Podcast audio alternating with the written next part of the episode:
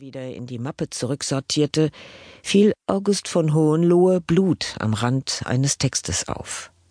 Er untersuchte seine Finger und fand schnell den winzigen Schnitt, den das scharfe Papier an seinem Zeigefinger hinterlassen hatte.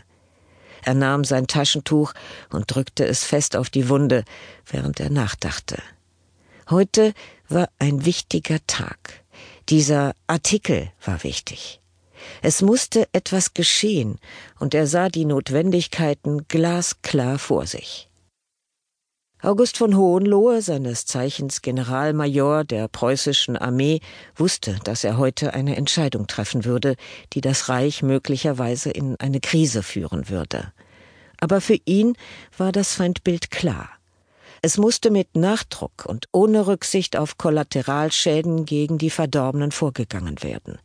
Es war ihm unerträglich, was in einigen Teilen des Reiches geschah.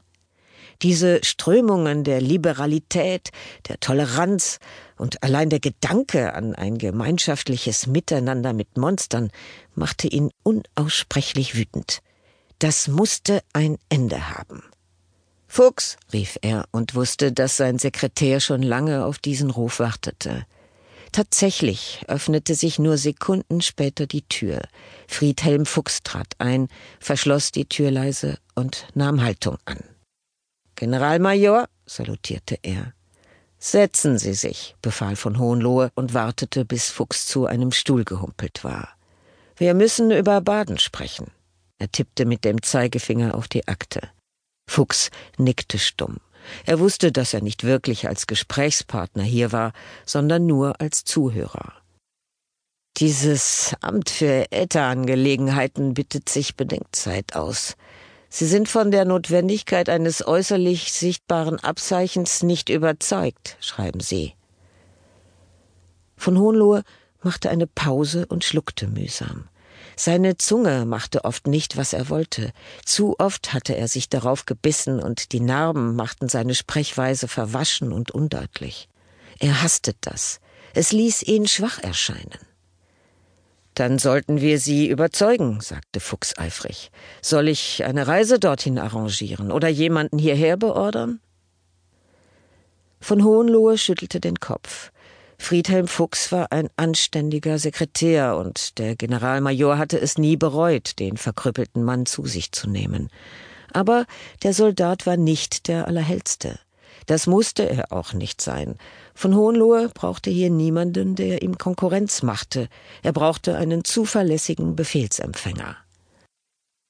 Ich habe alles genau durchdacht, erklärte von Hohenlohe langsam. Die Situation in Baden hängt an einer einzigen Person, dieses unsägliche Fräulein Rosenherz ist Sinnbild einer Bewegung geworden, die es salonfähig machen möchte, dass normale und unbescholtene Bürger sich mit Verdorbenen einlassen. Sie nennen sie dort sogar nur Veränderte, was das Ganze verniedlicht und in den Augen der Massen harmloser klingt. Von Hohenlohe stand auf und drehte sich zum Fenster. Er holte sein Taschentuch wieder hervor und wischte sich den Mundwinkel ab. Unten auf der Behrenstraße liefen sie, die Massen. Er betrachtete die bunte Mischung aus Fußgängern, Fahrradfahrern, Droschken, Kutschen und Automobilen mit einer Mischung aus Verachtung und Gleichgültigkeit.